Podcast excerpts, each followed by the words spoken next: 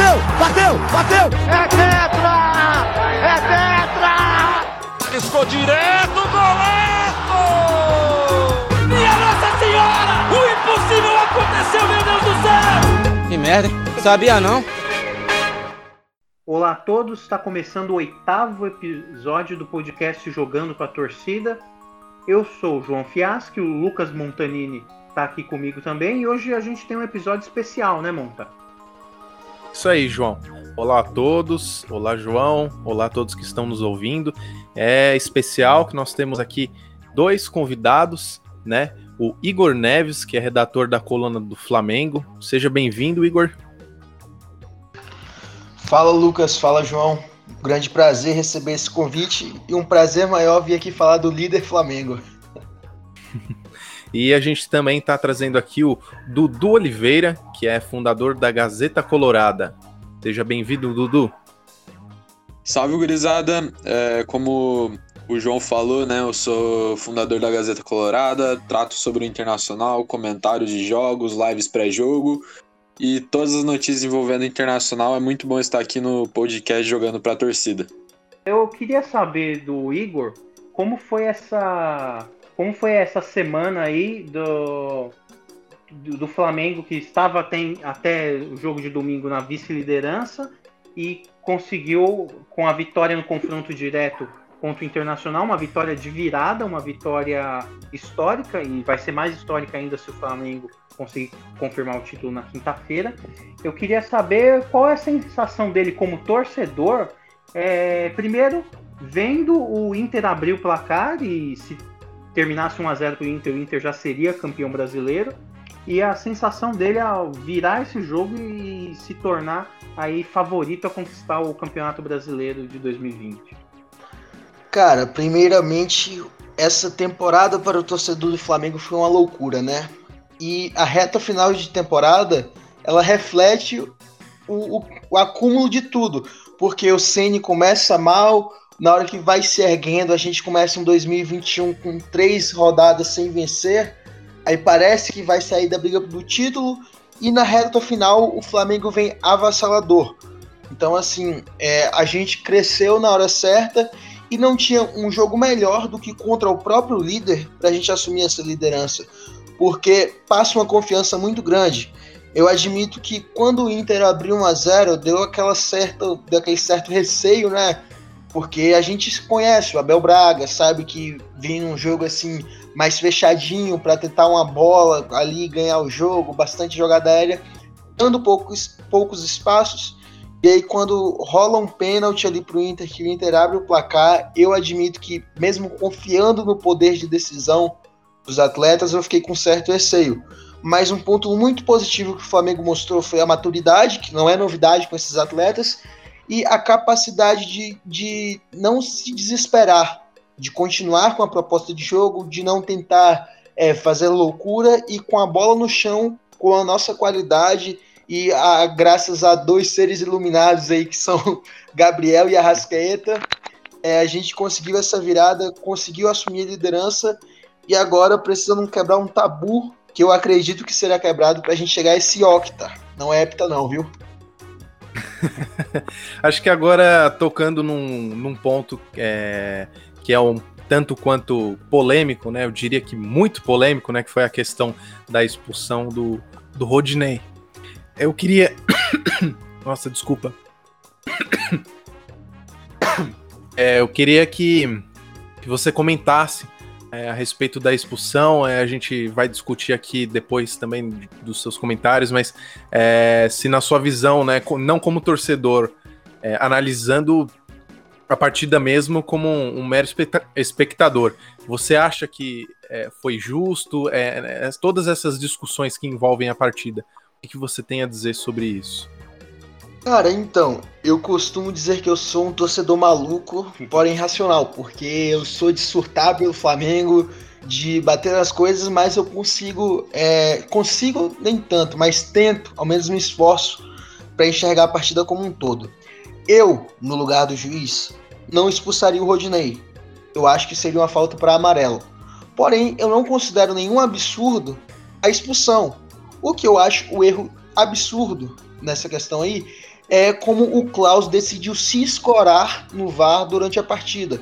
Porque no próprio pênalti do Inter, ele foi um pênalti claríssimo, na minha opinião. Gustavo Henrique claramente segurou o atacante do Inter. Era um pênalti para ser marcado na hora, aquele pênalti que o árbitro sai correndo para a área e marca. Ele ainda hesita uns 5 segundos por ali, talvez esperando algo, mas como ele, ele viu assim, foi e marcou. Na, no lance da expulsão do Rodinei, ele sequer deu falta. E aí ele vai pro VAR, o VAR convence ele de dar o vermelho. No caso, convence não, mas o VAR mostra e ele se convence. Então, assim, eu acho errado ele ter ido pro VAR, porque era uma decisão que caberia ter sido tomada em campo. Não acho o vermelho nenhum absurdo, porque nós temos listas e lista de lance. Inclusive, eu vi uma, uma publicação no Twitter sobre isso, e eu concordo plenamente, não me lembro o autor, mas que o problema não é a expulsão, mas a falta de critério. Porque a, a recomendação do Leonardo Gaciba, da, da, da, comissão de arbitragem da CBF, é de expulsarem lances assim, de quando o, o adversário entra com a sola na parte superior ao, ao, tornozelo, porque põe em risco a integridade. Então eu não entendi o Klaus é, hesitar tanto nesse lance. Mas me assusta também é a repercussão em si, porque há duas ou três rodadas recentes é, teve a questão de uma bola batendo na barriga do defensor do Bragantino e marcando um pênalti para o Inter. Na rodada passada, pior ainda, que teve o VAR, o famoso VAR descalibrado do Vasco Internacional. Então, uma expulsão que, repetindo, no meu ponto de vista, é um pouco exagerada, porém não injusta, causa toda essa repercussão. E aí, é o que, o que nós rubro-negros falamos, que os rivais se, se irritam um pouco, mas é sempre sobre o Flamengo, né? O próprio Klaus, eu não sei se vocês viram Flamengo e Vasco, mas o tem um pênalti claríssimo no Bruno Henrique, que o Bruno Henrique tá já para cabecear ele é empurrado pelas costas. Pênalti claro, o Klaus vai e espera o VAR chamar para ele revisar. Então tá, tá uma dependência feia, tá feio. Os caras estão literalmente escorando no VAR. É, e você, Dudu, o que você pensa a respeito de, dessa polêmica aí? Então, cara, é, aqui no sul, né? Eu não, não sou do, do, do, Rio Grande do Sul propriamente dizendo, eu sou do Paraná, mas aqui no sul, é, entre os colorados, está se falando numa, uma, num certo condicionamento da arbitragem que eu até concordo, mas eu acho que o jogo não, não foi comprado, não foi roubado, nada disso, né? A expulsão é bem discutível, né? O Rodinei acertou o Felipe Luiz, mas eu não creio que teve uma um certo favorecimento da arbitragem o jogo inteiro, até porque a gente teve um pênalti logo aos 9 minutos e também teve o terceiro gol no Flamengo que para mim foi legal, né? O nosso zagueiro foi muito mole, mas para mim a expulsão do Rodinei foi injusta e também o que a gente tá cobrando demais é a falta de critério do Rafael Klaus, que em dois, três lances parecidos no Campeonato Brasileiro, todos ele deu amarelo. É exatamente essa questão que a gente estava discutindo, a falta de, de critérios por parte da arbitragem e também a questão de, de dependência né, de, uh, da cabine do VAR. Né, de, às vezes, lances simples que eram para ter sido apitados no próprio campo, não precisando da, da ajuda do, dos árbitros que estão na cabine, acabam é, prejudicando ainda mais o, uh, o andamento da partida, né? E, o, e, um dado interessante que eu trazer aqui, eu não sei se vocês sabiam, o Rafael Claus é um, um dos árbitros que mais apitou pênalti na, no, no Brasileirão. Eles foram, foram oito, só de a título de curiosidade aí. É, uma coisa que eu queria saber dos dois é como, como tá sendo a repercussão da, da questão do, do Rodinei e com toda essa, com toda essa é, polêmica dessa história do, do empresário de, lá do Mato Grosso, né? O Ilusmar Magi Sheffer. Alguém me ajuda a se a, É esse mesmo. Esse mesmo. é, Ilusmar Magi Sheffer, que fez a gentil doação de um milhão de reais para o Internacional poder escalar o Rodinei, pagar uma multa ao Flamengo para escalar o Rodinei e o Rodinei ser expulso durante a partida. Parece que parece até que é coisa do destino, né? Para quem acredita em destino, essas coisas. Eu acho que esse jogo vai ficar muito marcado, né? Com a, pela figura do Rodinei. Acho que se tivesse um, um jogador emblemático para essa partida acabou, acabou sendo o Rodinei com essa questão. Não sei como tem sido a repercussão disso, tanto entre a torcida do Flamengo, que provavelmente devem estar tirando um barato, até porque o Rodinei jogou no Flamengo, é muito questionado, e como para o torcedor do Inter também, que além de. Além do, da piada, né? De, porque de certa forma é, caçoaram um pouco do Inter por, por precisar dessa doação. Não sei, também não sei se precisava ou se realmente foi, foi só uma iniciativa do empresário mesmo. Mas de fato o Inter perdeu o jogo também por conta da expulsão, porque é muito difícil você encarar um time como o Flamengo tendo um homem a menos, né? Então eu queria saber de vocês como foi a repercussão de toda essa de toda essa polêmica envolvendo essa essa escalação do Rodinei e, e essa doação do, do, dinheiro aí pelo Elusmar? Cara, como líder do Brasileirão, eu vou assumir a fala primeiro. É, a real é que desde, desde que o Inter noticiou isso, né, que foi, foi doado esse milhão, a torcida do Flamengo já começou com uma certa piada, com algo assim, porque Rodinei foi um cara que chegou aqui em 2015 e desde então foram poucos os episódios positivos com ele, sabe? E até surpreende o, o rendimento dele no Internacional ter se tornado o cara fundamental, porque aqui é claro que tem o lado torcedor, que pega no pé, que depois que ele vira um cara marcado é difícil se recuperar, mas o Rodinei ele conseguiu a proeza de ser vaiado no jogo que o Flamengo recebeu a, a taça do Brasileirão de 2019. Sabe, foi uma vaia até rápida, assim, depois a galera voltou a apoiar. Mas assim, era um cara que de fato não tinha mais como suportar.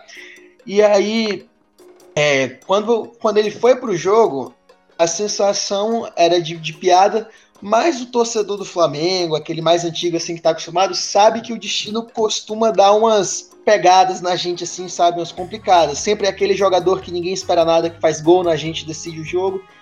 E quando o Rodney meteu aquela bola na trave, cara, só tinha um pensamento na minha mente perdão a palavra, mas puta que pariu. Era só o que eu pensava. Puta que pariu, o Rodinei veio para decidir.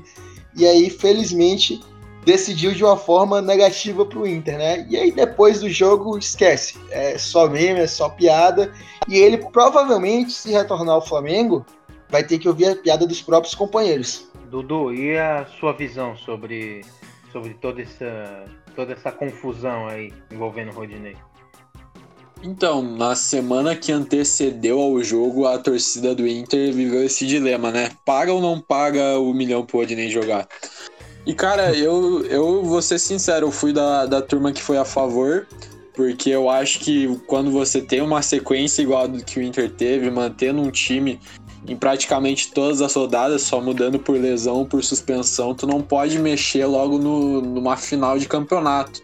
A gente já perdeu o Cuesta no jogo contra o Vasco suspenso, né? Que tava dando muito certo a defesa com Moisés, Cuesta, Lucas Ribeiro e Rodinei. A gente não queria perder o Rodinei também e ficar com três guri na defesa, né? Então, cara, eu fui a favor e o Inter tava negociando para ver se pagava depois, ver se conseguia diminuir a multa e o seu Elusmar acabou é, doando esse um milhão, né? E o Rodinei foi pro jogo, mas é, igual todo mundo tá falando aqui, imagina se o Rodinei vai pro jogo e faz o gol. Ele quase fez, né? É, é quase fez, igual o, o, Igor falou, que ele meteu a bola na trave. É, mas a gente sabia que tinha esse risco. Poxa, imagina se o Rodinei comete uma falha grotesca durante o jogo e o campeonato ficar lembrado por, pelo Rodinei.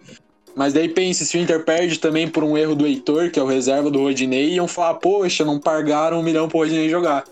Então era um dilema, o Inter arriscou, recebeu a doação, não tinha nada a perder. E acabou tendo essa expulsão que, na minha visão, foi injusta, né? Pelo Rodinei, nem foi culpa dele, mas que acabou ajudando o Flamengo.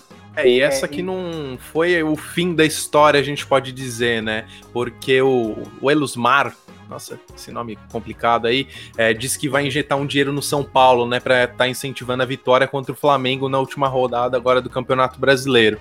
Ele disse e depois voltou atrás, né? É, então, mas a gente não, não tem a, a, certeza se ele vai fazer por, por detrás. É, inclusive, é, João e, e Igor e e Dudu, eu não sei se vocês viram, mas o Flamengo também comentou que, que ia acionar o Ministério Público pela doação feita pelo empresário. Enfim, eu acho que essa história ainda não, não com certeza não, a, não acabou. É porque a mala branca ela é, é irregular, né? Acho que no, no campeonato esse é, é, chamada mala branca, né? Quando você paga e dá um incentivo a mais um time Isso. ganhar no outro. É uma discussão que é, vira e mexe aparece em reta final de campeonato brasileiro que estava meio sumida porque já, fa já faz fazia aí nove anos que o campeonato não era decidido na última rodada, né? Em 2011, Corinthians e Vasco é. brigaram pelo título até o final, mas desde então o campeão sempre saiu antes. E agora, com o título sendo decidido na 38ª rodada, volta essa discussão sobre a mala branca, sobre se é antiético, sobre se é irregular, se existe por Sim. baixo dos panos. É, eu queria saber a opinião de vocês sobre essa questão da mala branca e se vocês acham, é, primeiro, se vocês acham que é certo, que é errado, que é uma prática, é uma prática antiética ou não, e se vocês acham que pode acontecer, se pelas informações que vocês têm aí sobre os clubes, se vocês acham que é possível que forneçam uma mala, uma a tal da mala branca é, do Inter para o São Paulo, ou até mesmo, eu acho que bem mais improvável que aconteça, mas até mesmo do Flamengo para o Corinthians, que é o, que é o adversário do Inter. Eu queria saber se, o que vocês pensam sobre isso. João, então- desculpa, só antes complementando é, a questão que você falou de ser, ser algo irregular, enfim, a, a manipulação de resultado é, é, é previsto como crime no Estatuto do Torcedor. Então, é irregular, sim. Então, é, eu acho que a mala branca entre os clubes, por exemplo, se o Barcelos chegasse e oferecesse para o presidente de São Paulo, é, Júlio Casares, uma certa quantia para o São Paulo jogar mais motivado, que eu até acho que não precisa dessa motivação, até porque o São Paulo perdeu ontem para o Botafogo. A torcida está cobrando uma vaga na fase de grupos da Libertadores que está ameaçada nesse momento. São Paulo pode perder o quarto lugar para o Fluminense. Você tem a questão que você pode ficar na frente do Atlético Mineiro e receber uma quantia maior do que você receberia se ficasse é, em quarto lugar. E tem a questão também simbólica, né? O Rogério Ceni ser campeão com o Flamengo, que é um, que é um time que a torcida do São Paulo não gosta, no seu estádio e com o seu maior ídolo. Então. Pela primeira vez, Exato. ia vencer o São Paulo. Sim. E quebrando, e... É, e quebrando uma sequência de invencibilidade do. De mais de três anos do Flamengo em relação ao, ao São Paulo. Péssimo. Exato, e eu não concordo se fosse essa atitude partindo ou do, ou do Landim ou do Barcelos. Mas o seu Elusmar, ele não tem vínculo nenhum, não é conselheiro do Inter, então, ele é assim um grande empresário fortíssimo, um dos maiores lá no Mato Grosso. E o que ele faz com o dinheiro dele não, não cabe ao Inter. O Inter não foi lá e pediu para ele, nossa, é, oferece um milhão pro São Paulo jogar bem contra o Flamengo. O Inter também não foi atrás para pedir o Rodinei. Parte, todas as atitudes partiram do torcedor. Então, assim, se fosse entre os clubes, eu não concordaria. Como é do torcedor eu acho que também não é uma manipulação de resultado. São Paulo vai querer mais o Flamengo, que é o título também. Então não teria como manipular o resultado, né? Nessa, nessa questão. Mas é isso, gurizada. É, é, surgiu também a hipótese do, do Elusmar fazer um patrocínio pontual ao São Paulo, com ele é uhum. dono de muitas empresas, né? E poderia estampar uma das marcas dele na camisa do São Paulo nesse jogo contra o Flamengo como uma forma de driblar as regras da mala branca. E eles poderiam usar esse patrocínio como uma forma de colocar o dinheiro no clube sem, sem, sem que seja de maneira irregular. Mas isso você não consegue condicionar a vitória, né? É diferente da mala branca que você paga se o time vencer. Agora, é, um patrocínio você pode patrocinar e mesmo assim o São Paulo poderia ser goleado pelo Flamengo. E eu, como, eu, como torcedor são paulino, eu, eu espero que, que isso não, não ocorra. espero que a diretoria do São Paulo tenha o bom senso de recusar se houver realmente essa proposta de patrocínio pontual, porque é, é, desvalorizar a própria instituição, você assumir que precisa de, de uma grana a mais para fazer seus jogadores é, jogarem bola, né?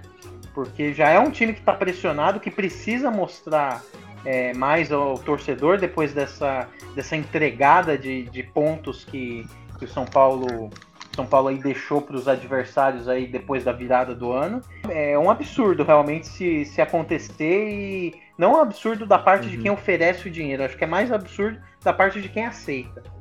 Cara, é, dando minha opinião aqui sobre essa questão, eu sinceramente acho que não teria nada demais até se fosse o próprio Inter. Se o Inter achasse válido pagar a mala branca para o São Paulo aí para forçar mais contra o Flamengo, problema dos dois sabe? Porque o Flamengo também tem a determinação dele de entrar em campo e conquistar o título. É, então, assim, para mim, o problema seria aí se o, se um empresário, se alguém fosse oferecer para o Corinthians entregar para o Inter. Aí sim, para mim, seria uma, uma, questão complicada, porque estaria pagando para não jogar. Mas para jogar, é, eu acho que não, não teria nada demais. Aí entra na questão justamente que o, que o João citou, é, sobre o orgulho do São Paulo. Aí já é outra questão do São Paulo ter a sua meta, do São Paulo é, precisar por si e não por conta de terceiros. Mas pelo pagamento em si, isso aí é eles têm que se virar e se garantir em campo, né? Porque não adianta nada investir como foi investido no Rodney e acabou não, não cooperando muito. Nem sempre esse, essa questão financeira é o que define dentro de campo. E o seu Elusmar também, ele achou que o que o São Paulo não ia perder pro Botafogo, não ia, que o Botafogo não ia tirar ponto do São Paulo. Achou que, que achou que o São é. Paulo ia jogar contra o Flamengo sem ambição. E o, Bota, e o Botafogo acaba ganhando o São Paulo. Agora a gente não sabe se é pro bem ou pro mal, né? Vai, o quinta-feira vai dizer isso. Mas o seu Elusmar não esperava.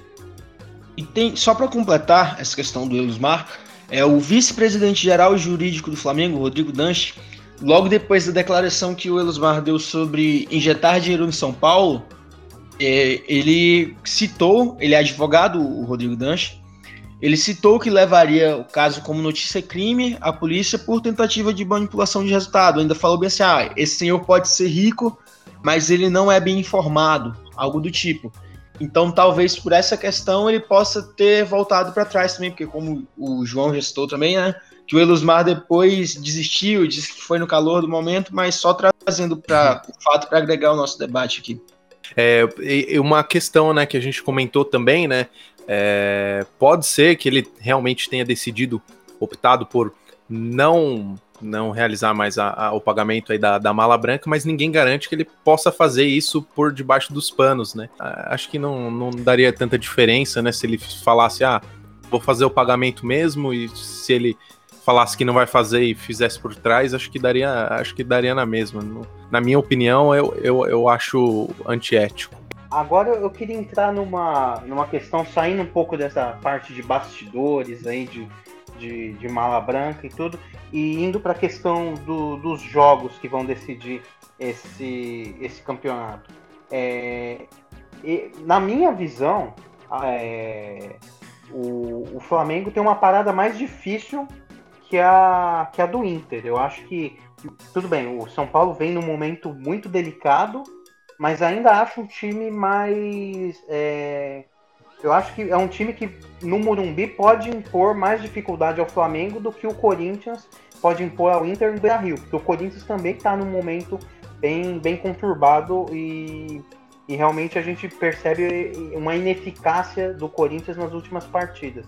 É, eu, eu, queria saber o quão confiante cada um de vocês está no título do, do time de vocês, o, o quanto vocês acreditam que, que é possível, assim.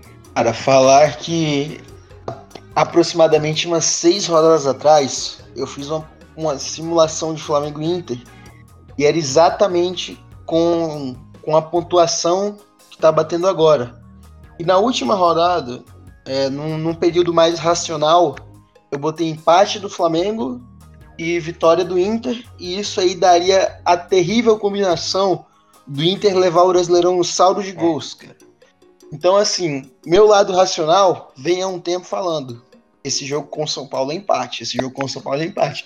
Mas agora, vendo o cenário da partida, vendo que o Flamengo se tornou mais consistente, eu já consigo. Eu não, aí eu já não sei se é o lado torcedor, racional, mais pegando assim, mas eu já consigo enxergar o Flamengo vencendo o São Paulo não com facilidade, mas com uma certa autoridade, até porque o São Paulo vem numa fase horrenda. O São Paulo, eu até citei aqui antes da gente começar a gravação, que o São Paulo tomou gol em todas as partidas. É, o Flamengo tem o melhor ataque do Brasileirão, então, assim, é um jogo que a gente chega como favorito, eu daria entre 60% a 70% de vitória do Flamengo. Mas se também for uma, uma noite é, como as que a gente já teve como, contra o São Paulo nessa temporada, aí infelizmente o título vai para Porto Alegre. O torcedor do Flamengo, ele, ele sempre passa uma impressão de ser um torcedor muito confiante, pelo menos é a impressão que passa pra gente aqui de São Paulo. Mas eu acho que essa questão do, do tabu do Flamengo contra o São Paulo talvez reduz um pouco a, a confiança do Flamengo, principalmente por essa questão de ter perdido três partidas na temporada e tudo, e ser um adversário que o Flamengo sempre tem dificuldade de vencer. É, e você, Dudu, qual a sua, sua expectativa aí? Você está confiante com o Internacional? Então, eu me mantenho 100% confiante ainda, porque o Inter veio né, de nove vitórias seguidas e a gente acabou não conseguindo vitória em jogos né, que meio que o Inter provocou isso. A gente pega um Atlético Paranaense e quer mudar o time, bota o Marcos Guilherme no lugar do Caio Vidal por uma questão de recompor para o Abner não subir tanto, não, não oferecer tanto perigo ao gol do Inter. Daí o Inter tem um expulso contra o Sport, um expulso com o Flamengo, que querendo ou não ainda tinha muito jogo pela frente e acaba se complicando na partida. O único jogo que o Inter não teve nenhum percalço nesses últimos cinco jogos foi contra o Vasco e acabou ganhando.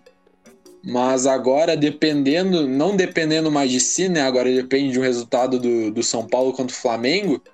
Mas eu ainda estou muito confiante porque é igual o Igor falou. Eu faço muita simulação. Fiz desde a 28 até agora, quando o Inter começou aquela sequência de vitórias. E a tabela é tão boa pra gente que, mesmo nesse pior cenário que a gente podia imaginar de derrota pro Flamengo, eh, eles pegam um adversário que tá num momento terrível, mas que ainda é muito difícil. São Paulo, tricampeão mundial no Morumbi.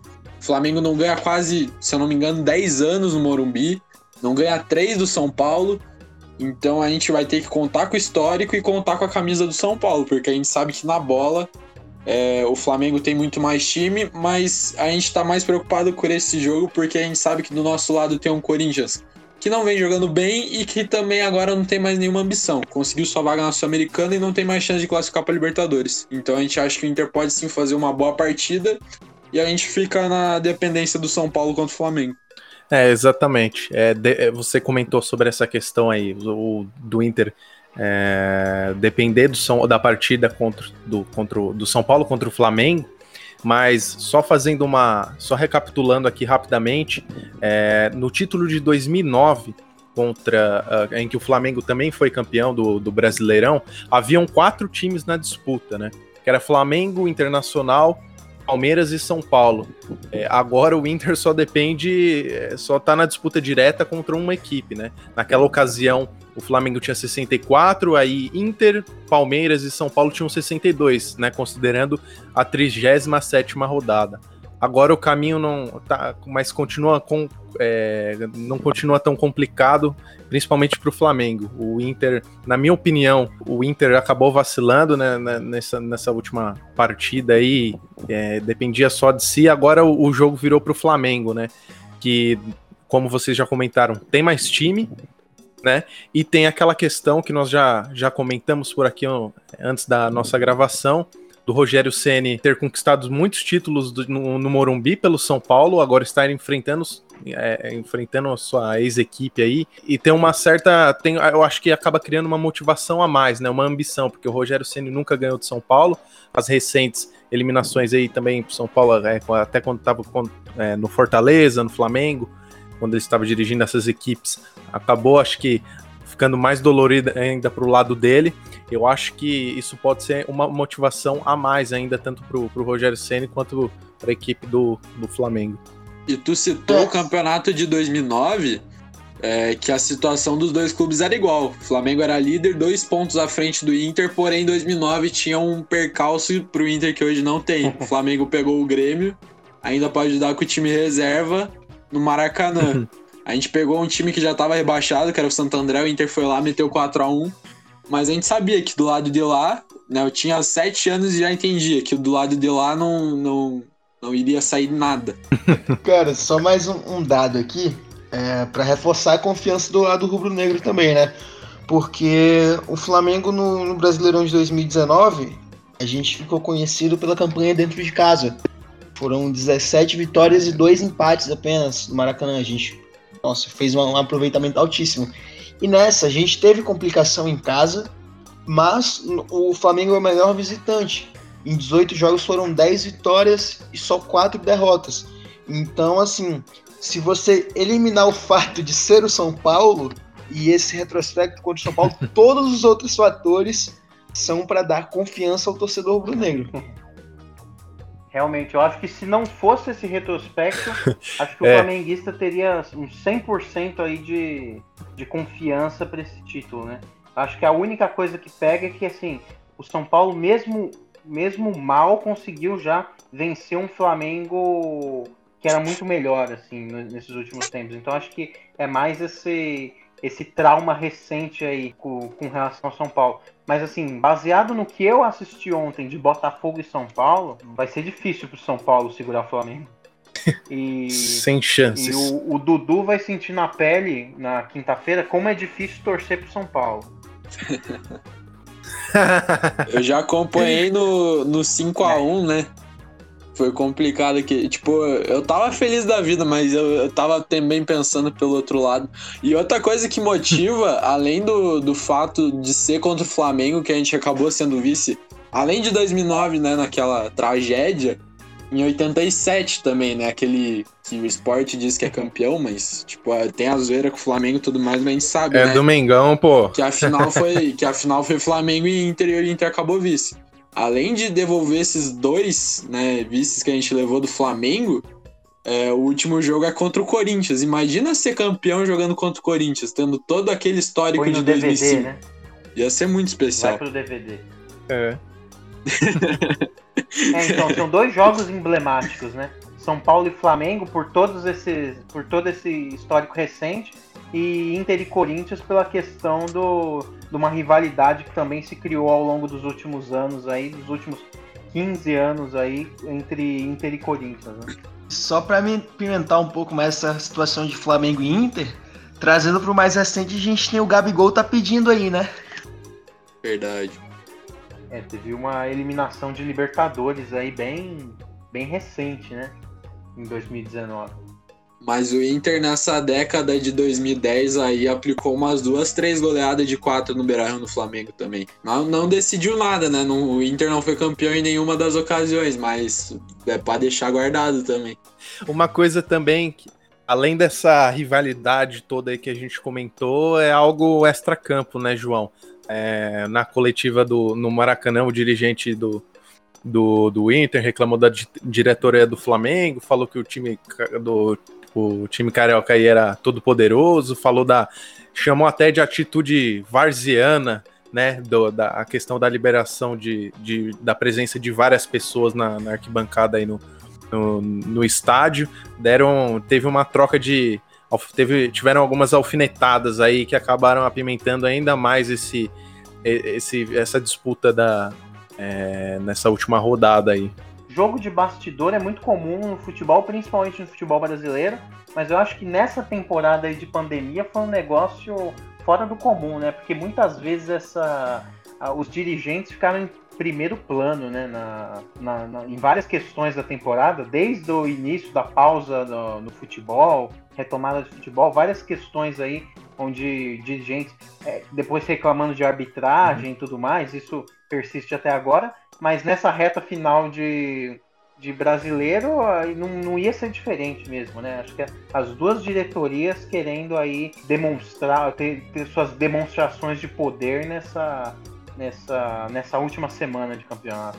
Cara, eu acho que nessa situação aí até o erro da diretoria do Inter foi confiar na diretoria do Flamengo, cara. Porque eu que sou rubro-negro, eu reconheço esse grupo atual como um dos que mais, assim, gosta de levar vantagem, sabe? Eu acho que desde o, de o início da, da pandemia, quando começou a se discutir a volta do futebol, já ficou claro que a diretoria do Flamengo, por muitas vezes, é, se posicionava de uma forma em uma situação, mas quando percebia que o benefício seria se posicionasse da contrária, voltava, mudava a versão.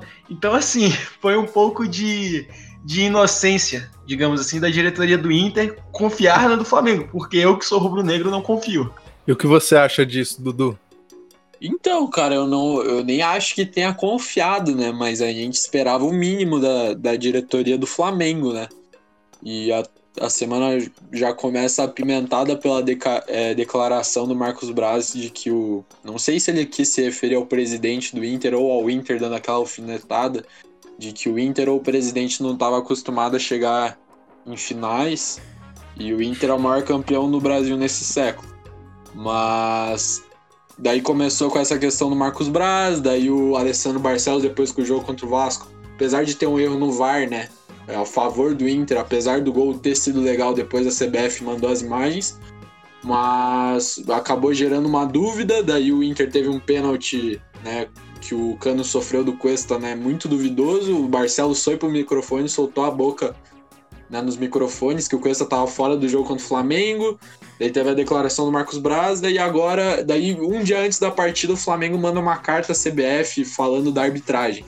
Então eu nem acho que a diretoria do Inter tenha confiado, mas esperava um pouco mais da, do Flamengo do que já estava acostumado a ver nesses últimos anos. Cara, é só uma, uma questão que foi citada a arbitragem. É, eu acho um ponto importante para a gente discutir, até a gente já falou do lance do Rodinei nossas opiniões são até um pouco parecidas, mas um, uma coisa que eu converso muito até com amigos é que assim, o problema hoje eu não vejo como para time A ou para time B, até porque o Inter está reclamando agora, é, mas teve essa situação do VAR, teve a situação do jogo contra o Bragantino. Então eu acho que a discussão hoje ela tem que ser mais geral, sabe, sobre o nível do, da arbitragem brasileira em si. Até porque assim, se for, for ficar analisando fatos, sempre vai analisar é, para o lado contrário. Por exemplo, na, no dia do jogo, o Francisco Noveleto, que ele é vice-presidente da CBF, ele teve na concentração do Inter, sabe? Ainda disse que é, a delegação do Inter poderia ficar tranquila quanto ao pedido de anulação do jogo do Vasco, que não, não iria à frente. E aí teve também o ofício do Flamengo na CBF, já teve muita coisa do Landim é, próximo à CBF algumas vezes, por mais que a situação tenha se estremecido nos últimos tempos. Mas enfim, é, eu acredito hoje no baixo nível geral, sabe? E, e, o Brasil precisa evoluir muito e talvez o caminho até ser seguido seja a profissionalização dos árbitros para que a gente consiga, é, daqui a um tempo, quem sabe, dar atenção aos verdadeiros protagonistas do espetáculo. Poxa, a gente uhum. tinha um, um Flamengo e Inter que não estava se falando de Gabigol, que não estava se falando do, do, Marcelo Lomba, que é, estava falando até do Rodinei aí, mas não por uma questão de campo, mas enfim, não estava falando do, do Yuri Alberto, que assumiu a vaga do Thiago Galhardo muito bem, mas estava se falando do José Herman, algo assim, o dirigente do Inter, não me lembro o nome, Dudu pode até ajudar. João e... Patrício Herman. Isso, isso. E falando do Marcos Braz e do Landim. Então, o espetáculo no Brasil perde muito. Eu até queria levantar uma, uma questão para vocês, se vocês me permitirem. Essa o Igor falou da questão da anulação do jogo contra o Vasco. O Flamengo ganhou do Inter e ultrapassou o Inter e essa questão da anulação morreu. O STJD não falou mais nada, o Vasco não falou mais nada.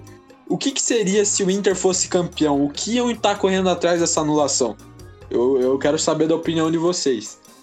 É, seria. Eu acho que haveria uma união entre o Flamengo e o Vasco por, essa, por pela anulação daquela partida.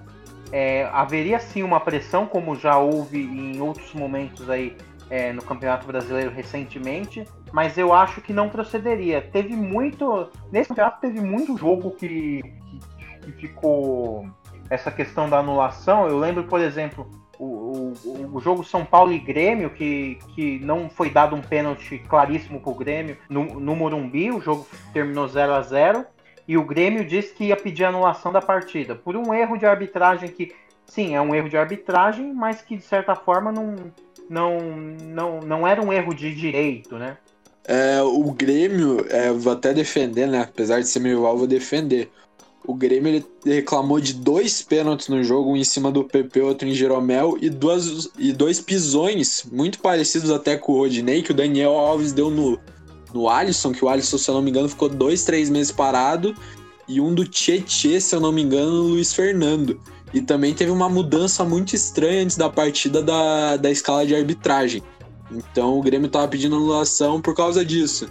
Uhum tinha esquecido da questão da escala. Os erros de arbitragem de fato existiram. O São Paulo foi beneficiado.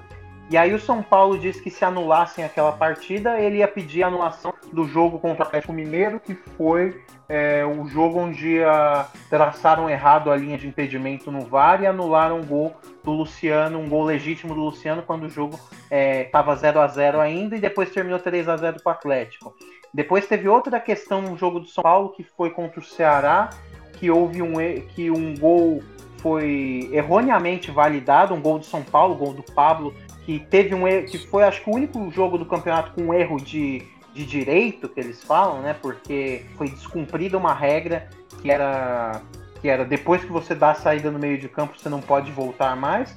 Mas de fato o, o, São Paulo também ensaiou entrar no STJD para anular, só que seria uma, uma certa safadeza, né? Porque você quer anular um, é, um jogo porque eles anularam um gol que foi irregular, porque o Pablo realmente estava impedido. Sim. Então, é, houve já várias situações que os times ensaiaram pedir anulação para o jogo, mas eu acho que de fato nenhum deles realmente queria levar a sério essa questão da anulação.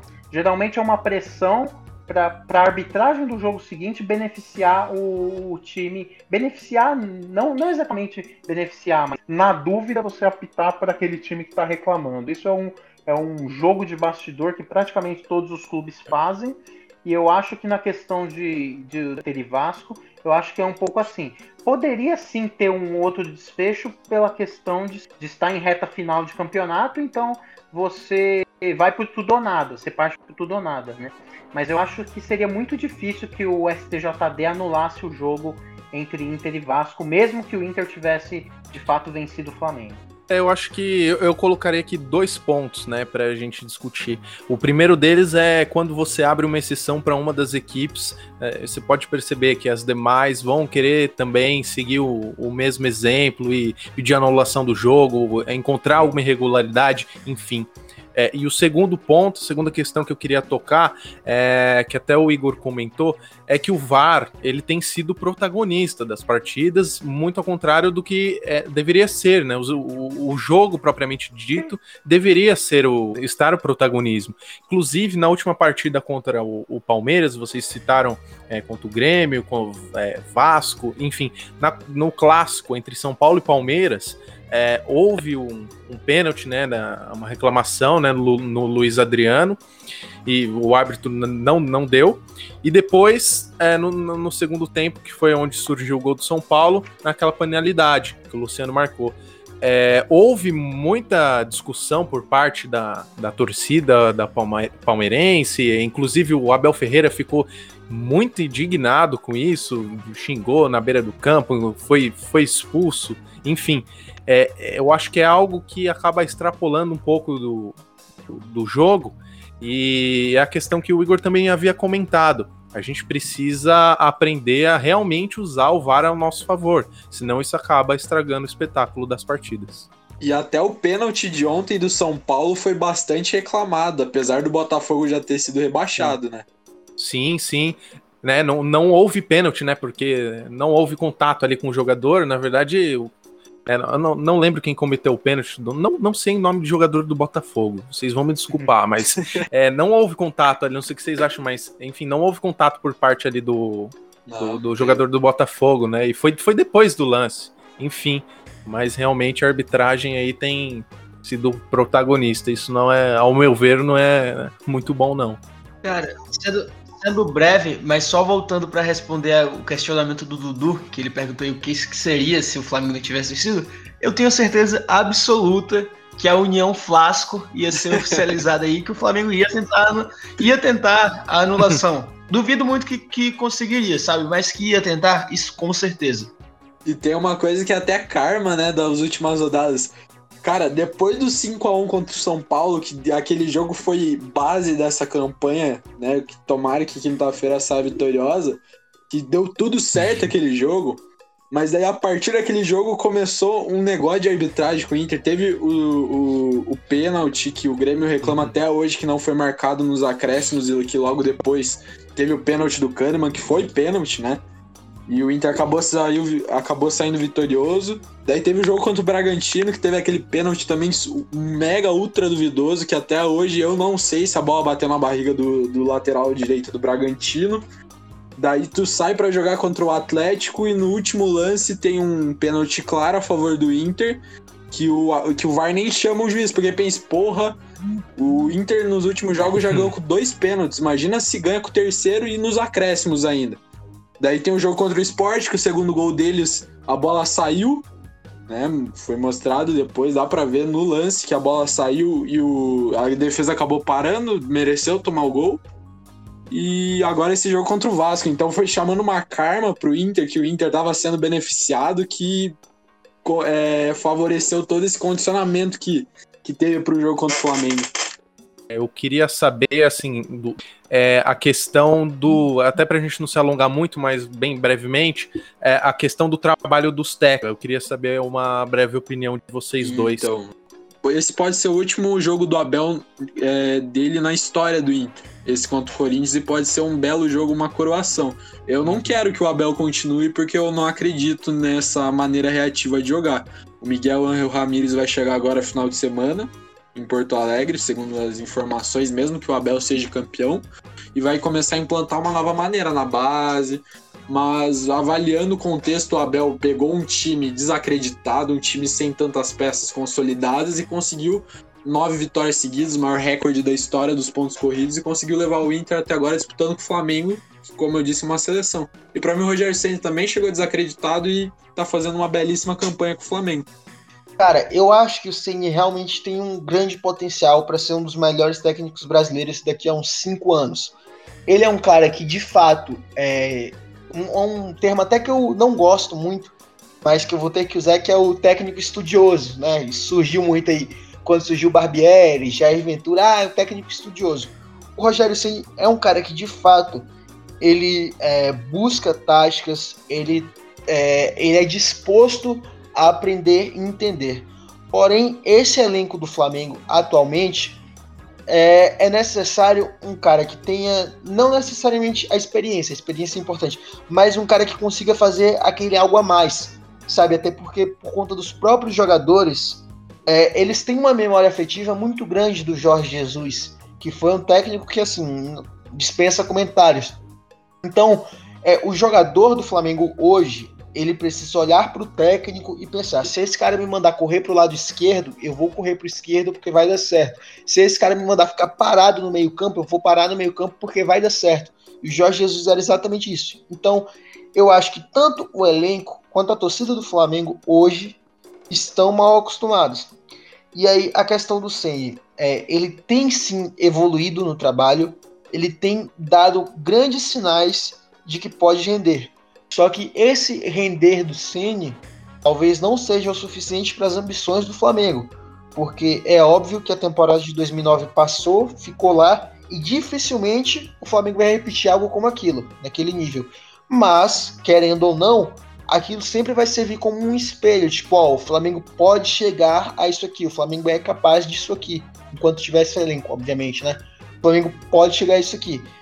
Então, é, por o que o Ceni tem a oferecer, ainda está abaixo do que o Flamengo do que o Flamengo quer hoje, do que o Flamengo tem a ambição. E é, invadindo agora um pouco o espaço do Du falando sobre o Abel, cara, eu considerei inacreditável o quanto deu certo pro Inter com o Abel, porque eu admito que eu cheguei a fazer piada com o amigo Colorado, de que ia brigar talvez para se manter na Libertadores, porque, sinceramente, sem rancor, sem nada, o Abel é uma ótima figura do nosso futebol, mas o Abel foi um dos piores técnicos que eu vi no Flamengo recentemente. A gente teve Cristóvão Borges, a gente teve é, é, o Barbieri teve uma fase terrível aqui, sabe? E nenhum deles conseguiu ser pior do que o Abel Braga foi aqui. E de repente o cara chega e consegue bater o recorde de vitória do Jorge Jesus. Foi o cara que, assim, não revolucionou, mas de certa forma mudou o futebol brasileiro. Então isso é algo que de fato, assim, só acontece no futebol, cara. É a mística do Abelão no Inter, né? é, é o Abelão cheio de paixão aí, né? É. Eu, é que assim, a gente, a gente, comparar os dois técnicos também não, não basta, né? É, os, as duas equipes em relação ao elenco é, são de, é, de um nível técnico totalmente diferente, né? Do meio para frente, praticamente o Flamengo inteiro é, tem jogadores de seleção que é, pelo menos tiveram passagens pela seleção, né? Na verdade, do Mas, meio enfim, pra trás é também, porque o, também. o nosso lateral esquerdo, o Felipe Luiz, o goleiro titular é o Diego Alves e o próprio Hugo. Diego Alves. O Hugo já chegou a ser convocado pelo Tite para principal. Não jogou nada assim, mas foi convocado. Uhum. O Rodrigo Caio teve passagem.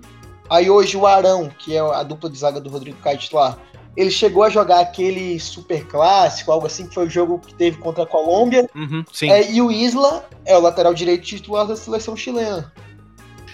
E você vê como Exato. que eu fico nessa situação, né? Porque a gente pega, lógico, tem o Saravia, que é titular da seleção argentina, mas daí o reserva dele é o Rodinei. Que vamos combinar que né, não serve pra amarelinho, igual o Abel falou. É, o, é o Rodilindo, cara. É o, o homem daí de um milhão de reais. Daí tem o. É, vai, vai ficar pra história pelo motivo, pelo menos, cara. Vê pro lado bom. Ou pelo bem ou pelo mal, talvez, não sei. E pode ter sido ah, o último jogo do Rodinei com a camisa do Inter também. É, porque é, mesmo então. que o Inter ganhe o título, o Rodinei não vai estar nesse jogo porque ele tá suspenso. Então acho que pelo bem difícil, mas. Ah, cara, mas ele vai poder dizer, fui campeão brasileiro. Mas ele vai é, sair ele foi importante em determinado momento. Né? Ele vai sair melhor do que ele entrou. A torcida sempre vai lembrar dele não como um cara ruim, mas como um cara importante se ele for campeão. Porque, lógico, ele tem os erros Exatamente. dele, ele não é um, um grande jogador, mas ele foi útil quando precisou. É igual o Reinaldo. Não, mentira, eu acho que é meio.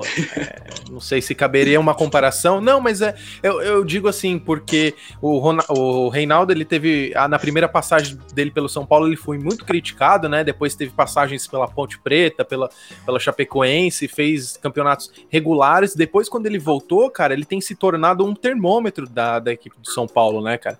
É, quando ele, quando ele tá jogando bem, o time do São Paulo também vai bem. Quando ele tá jogando mal, é, o time do São Paulo sempre dá umas cambaleadas, assim. É. Tanto é que num determinado momento ele foi líder de assistências. Eu faço esse comparativo por, por esse motivo. Só ele não é um cara muito. É, você pode perceber, ele, ele não tem muita qualidade técnica, Exato. né? Assim, mas ele tem sido muito regular e importante para o São é, Paulo, assim como o Rodinei. Eu acho que na verdade o Reinaldo ele tem uma qualidade no, na, na parte ofensiva, mas ele deixa muito a desejar no, na, na marcação. Acho que essa é uma das críticas é. que se fazem muito ao Rodinei também, né?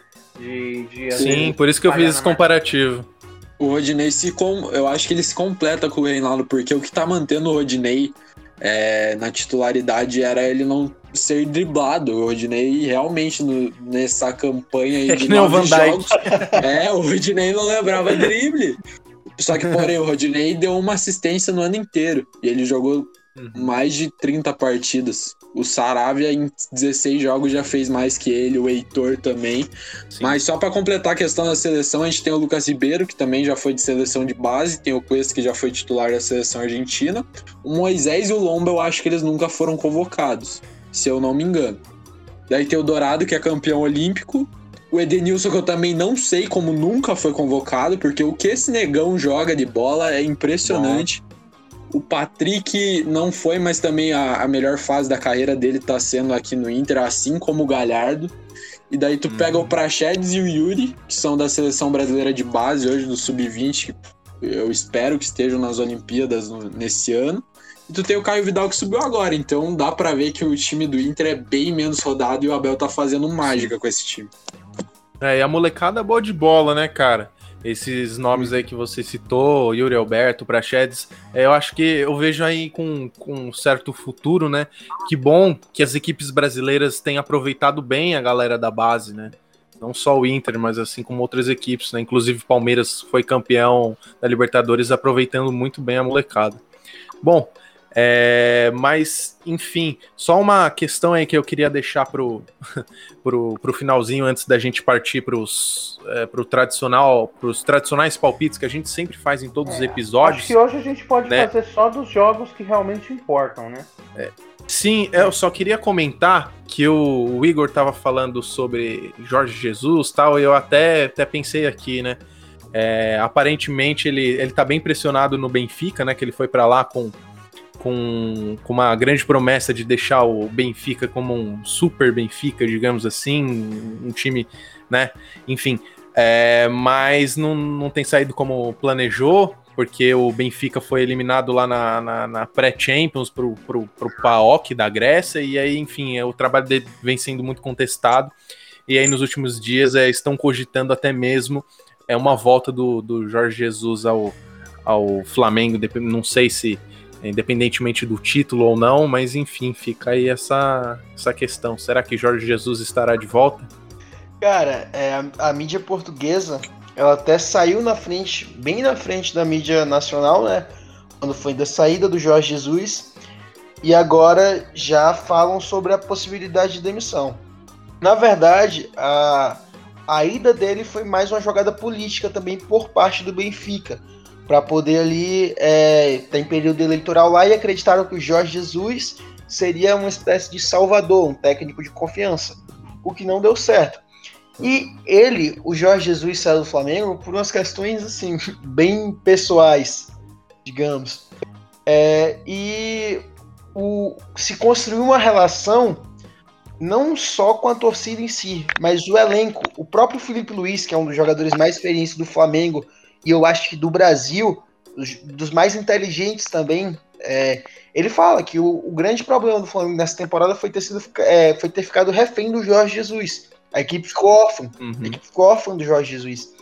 Então, é, eu acho que a hora que, que o Jorge Jesus dá um estalo assim, ó, tô voltando pro Brasil, o Flamengo dá os agradecimentos ao Ceni, bota ali uma fotinha no mural como campeão, mas volta, deixa o Jorge Jesus voltar de braços abertos. Aí vocês perceberam que ele falou, né? Coloca uma fotinho como campeão. Então o cara já tá com os dois, tá confiante aí. Mas é isso aí, seja bem-vindo de volta, Mister, né? Com certeza a, a torcida do Flamengo estará uh, recepcionando ele de, de braços abertos, com toda certeza. Mas eu acho que, então, se vocês não tiverem mais nada assim para acrescentar, algo que a gente não, não tenha discutido aqui, acho que a gente pode partir para a parte final, que é dos palpites. Vocês gostariam de acrescentar mais alguma coisa? Dudu, Igor? Nada, nada. Vamos pro palpite que eu já quero imaginar meu time campeão, cara. É. não, tô tranquilo também. O Dudu parece não estar muito confiante. Ô, louco. É, você puxa aí, João, ou quer que eu, que eu falo? É, não, eu, eu posso puxar, mas aí cada um já fala direto os dois jogos, porque assim a gente já, já sabe quem, quem vai ser. Quem eles acreditam que vai ser campeão. Eu ah, eu quero falar que o Vasco. Eu quero falar que o Vasco vai ganhar de 12 a 0, cara. Mas aí. Ah, não, mas aí o Fortaleza vai empatar. Fortaleza vai empatar e ah, vai não. adiantar de nada. Seria crueldade, né? 12 a 0 e o Fortaleza segura um 0 a 0 ali com o Fluminense. É, aquele meme do cara soltando fogos e o Igor lá. Eu fico triste com uma notícia dessa. É, realmente vamos lá, João. Não, não vai dar pro Vascão. É, vamos fazer então só dos dois jogos do, dos líderes, pode ser? Vai lá, vai lá. É, primeiro, Igor, para você, o resultado dos, das duas partidas que vão definir o campeão brasileiro. Flamengo 2x1 São Paulo, Inter 1x0 Corinthians, Flamengo Octa. É. 2x1 é vitória apertada, hein? Aí é complicado. Tem que ser na emoção, vai, cara. Vai matar o, matar o torcedor do coração. Dudu, pra você. É, eu vou dar também quem vai fazer os gols, beleza? Depois vocês me cobrem. Oh, caramba! Falou que o homem não Igor, ficou confiante. faltando. É, ficou pra trás, hein, Igor? São Paulo, 1x1 com o Flamengo. O Luciano vai marcar pro São Paulo e o Gabigol vai marcar pro Flamengo. E vai dar 2x1 pro Inter. vai ser um gol do Patrick e um do Yuri Alberto. Não, melhor. Do Patrick do- e do Galhardo. E o gol do Corinthians vai ser do Luan. Já vou soltar essa pra vocês. Vai ser do Luan. Ah, que o Inter não. adora levar gol do Luan. Não é possível. Eu tô falando. Ô, João, e você? Não, eu acho que o Inter ganha de 2 a 0 do Corinthians. Eu acho que vai ter uma facilidade para ganhar. Mas acho que vai dar Flamengo. Vai dar 3 a 0 pro Flamengo, porque afinal de contas o adversário é o São Paulo. E eu acho que o último gol do Flamengo vai ser do Rodrigo Caio. Nossa, eu mando uma camisa Ah. do Gabigol pra você, filho, se isso acontecer. Que isso? Vai ter um gol do Rodrigo Caio, porque é, pro São Paulo é sempre da pior forma possível. O jeito mais sádico que, que, que, aconte- que pode acontecer é o que vai acontecer. Então. E digo mais, Fluminense vai ganhar. Ou seja, nós perderemos, o que não é muito difícil, né? Por- Porque é contra o Fortaleza. Mas a gente vai acabar ficando de fora dessa fase de grupos, porque O- mesmo como um pior, torcedor otimista, E pior, vamos ter que torcer pro Palmeiras na final da Copa do Brasil pra tentar ir pra fase de grupos. que isso. É, Ah, se o sou Palmeiras tricolor for campeão, gaúcho a, tá. gente, a gente rouba a vaga, mas. Ah, Vocês estão loucos. Torcedor Não, não se preocupem que a Supercopa do Brasil será Flamengo e Grêmio. olha só. Os dois melhores times do Eu Brasil. já acho que vai ser Inter e Palmeiras. É. Não, mas é, só prolongando um pouco mais aqui, até me desculpe, mas se fosse Flamengo e Palmeiras na Supercopa seria bem legal, né? Porque, deixando o clubismo à parte, são as duas equipes que nos últimos anos têm intensificado uma, uma rivalidade, até pelo, pelo investimento Sim. de ambas. Então seria algo bem simbólico mesmo, uma Supercopa do Brasil entre os dois. Eu acho que seria, Seria. simbólico, mas eu não gostaria de ver esse jogo. Eu preferia ver um É. Grenalzinho, na verdade. Eu... Ah, a galera tem se alfinetando aí. aí. É, João, eu acho que eu não deixei meu palpite também, né? Pode Ficou falar faltando- o seu, Monta. Ficou faltando o meu. Eu não sou um cara muito bom de palpite, porque eu sempre sou clubista, mas eu acredito que dessa vez São Paulo Flamengo. é, a gente vai ter 2 a 0 Flamengo. é, gols de Rodrigo Caio e Rogério Senna. Ah, não. Ah, não, Ceni. De falta, né? não, pô. Ai, cara. Não sei, cara. Vai ter gol do Gabigol, com certeza. Gabigol e. Falta os 52 e o Rogério entra pra bater. Boa, que sonho pra resolver pro São Paulo, né? Putz, cara, saudades. o goleiro artilheiro é, é muito bom. Mas enfim, eu também acho que o Inter ganha. Mas é, de quanto? Não sei. Ah, 3 a 0 o Inter. Nossa, mas É, daí. 3 a 0 mas aí não vai dar porque o Mengão. 3x0 é, é contra as práticas do Abel, cara. Não pode. Não, vai, cara. Ganhou, Ah, meteu ganhou de 4 5 a no 1, São então. 4, 5, né? No São Paulo. É, mas é o São Paulo, né, João? É, mas o Corinthians também não é grande coisa. É, o Decepcionante. Flamengo meteu 5 no Corinthians. Aí sim. É, o Flamengo fez 5 no Corinthians, é verdade. Isso aí. É, eu acho que pra, pra gente finalizar, eu gostaria de agradecer a presença de vocês dois, Dudu e Igor. Muito obrigado, galera. É, foi muito bom discutir aí com vocês, mesmo São Paulo não estando lá no topo na disputa pelo título. Foi muito da hora. Valeu, hein? Valeu, João. Valeu, Lucas, aí pelo convite. Valeu, Dudu, também pelas alfinetadas aí. sempre, sempre mantendo respeito, até porque o futebol é isso, né, cara? Tem que ter a provocação. E se o Flamengo for campeão, eu quero voltar. Se não for, vocês podem me esquecer, cara. Opa! a gente vai cobrar. A gente vai cobrar. Se o Inter for campeão também, Dudu volte, assim como o Fábio, né, João? Prometeu É, que iria voltar, mas participou tava, bem. Aliás, quando a gente gravou com ele, eu tava bem empolgado. O São Paulo vinha de, vinha de uma vitória sobre o São Paulo, daquela goleada trágica, É, o né? Inter tinha acabado de assumir a liderança e tinha ganho do Grêmio também, né? Foi depois do jogo contra o Grêmio, o Grenal, né? O Fábio não costuma pipocar.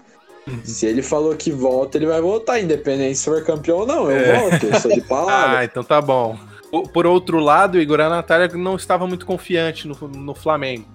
Então, Eu lembro que quando ela veio foi o- antes de um, de um jogo que a gente. Não, na verdade foi depois do empate do Bragantino e ainda tinha o jogo do, do Inter com o Sport. O, o campeão da Série B de 87 venceu o vice-campeão da Série A de 87. É. Fazer esse trato aí, galera. Voltar os dois depois do título de qualquer uma das duas equipes. Cara, voltar, eu tô pô, confiante, eu venho. Eu venho com, com o Octa. Olha, o cara. E eu vou tentar vir com o Tetra. Vai né? cair do cavalo. eu fui falar isso, meu Deus do céu. Eu gostaria de agradecer a presença de vocês aí. Realmente foi um episódio, como a gente tinha dito no início, um episódio especial. Um episódio muito legal, falando aí dessa, dessa reta final de campeonato. É, e voltem mais vezes. Campeão ou Mas eu queria agradecer podem, também podem vocês por, pelo convite, é muito legal. O Fábio me pegou de surpresa ontem, falando, ah, gurizada massa lá, vamos gravar lá com eles. Eu falei, não, vou gravar assim, eu sempre gosto de discutir de futebol, principalmente se for do Inter, né? Com pessoas que às vezes têm o mesmo objetivo, não só de, de, de questão de futebol, mas também de carreira profissional, que o, que o João me falou que ele tá. que ele acabou de se formar em jornalismo. Eu vou começar jornalismo na semana que vem. Então é sempre muito legal.